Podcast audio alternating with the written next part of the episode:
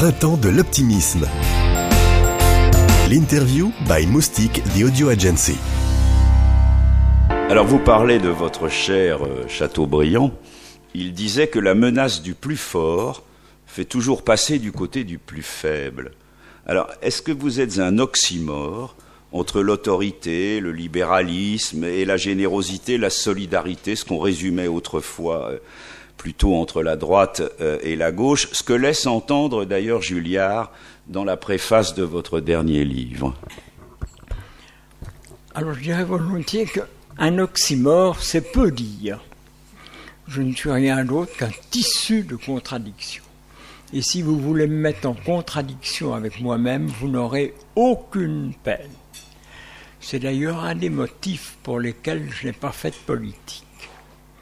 Je n'ai pas fait de politique parce que l'idée de ne pas accepter les contradictions me paraît impossible et que la politique consiste à dire j'ai raison et les autres ont tort.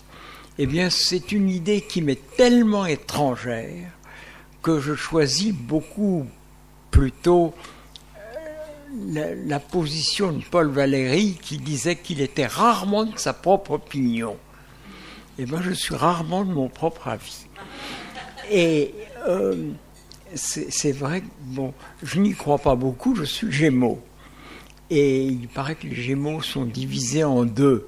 Si je n'étais divisé qu'en deux, je serais très content. Je suis divisé en quatre, en huit, en seize. Prenons un exemple, si vous voulez, pour la politique. J'aime beaucoup mes adversaires. Je préfère quelquefois mes adversaires à mes amis. C'est une espèce de malédiction chez moi. Euh, ça, ce sont les deux dernières heures passées avec Mitterrand à l'Élysée. Eh ben voilà, j'allais y venir. Hein. J'allais y venir. On ne va pas en parler parce qu'on en a tellement parlé. Euh, en, en 81, j'avais écrit dans le Figaro un article sur quelques colonnes qui s'appelait Je convoque François Mitterrand au tribunal de l'histoire. Le canard enchaîné ne m'avait pas raté. Et il avait dit qui est cet inconnu qui convoque le président de la République au tribunal de l'histoire? Et Mitterrand ne m'avait pas raté non plus. Dans un petit discours en province, en parlant de moi, il avait dit quel dommage qu'un si bon écrivain soit si stupide politiquement. Naturellement, sa lettre m'avait fait un immense plaisir. Je lui avais écrit un mot et il m'a invité à l'Élysée. Je crois qu'il m'a invité à l'Élysée 24 fois, je crois. Et Giscard, dont j'avais fait un peu la campagne dans le Figaro en 74, je suis arrivé au Figaro le 1er janvier 14. Souvent, ma mère m'a dit ne parle jamais de toi, mais qu'est-ce que vous voulez? Je suis désolé, je suis bien obligé de parler un peu de moi.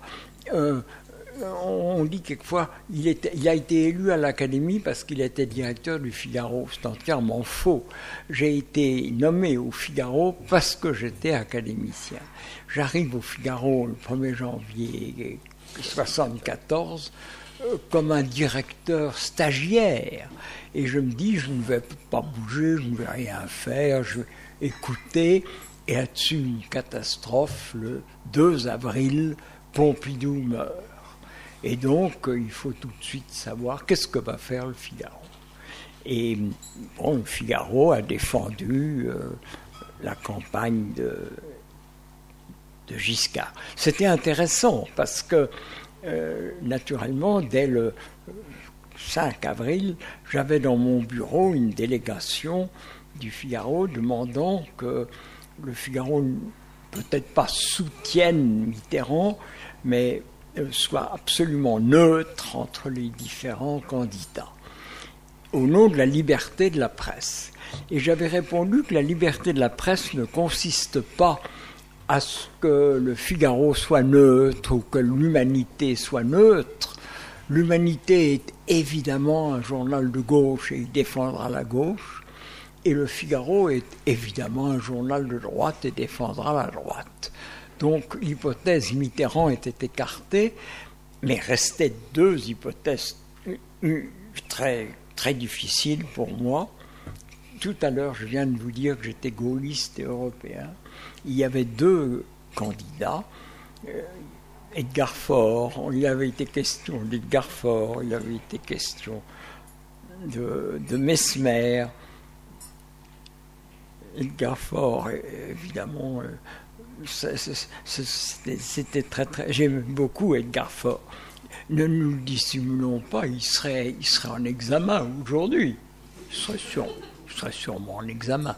Même son talent ne suffirait pas à le sauver. Mais c'était un homme quand même très très brillant.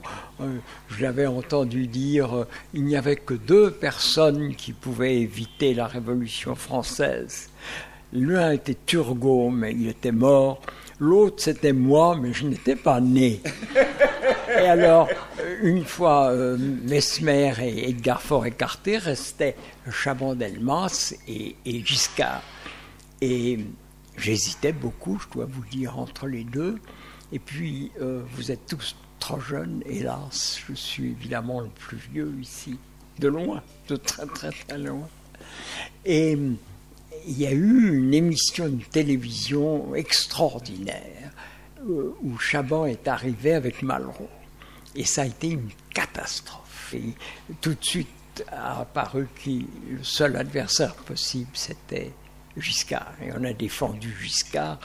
Et vous ne vous rappelez pas, peut-être, vous n'étiez pas né, euh, que Giscard a été élu par 50,2 ou 3 ou 4% et Mitterrand a eu 49,75 ou 78% Et pourquoi est-ce que je raconte ça? Parce que c'est euh, l'oxymore. l'oxymore. Parce que vous aimez bien vos adversaires. Voilà. Et alors donc, euh, je, fais un article. En, en alors ça c'est 74. Euh, donc Giscard est élu.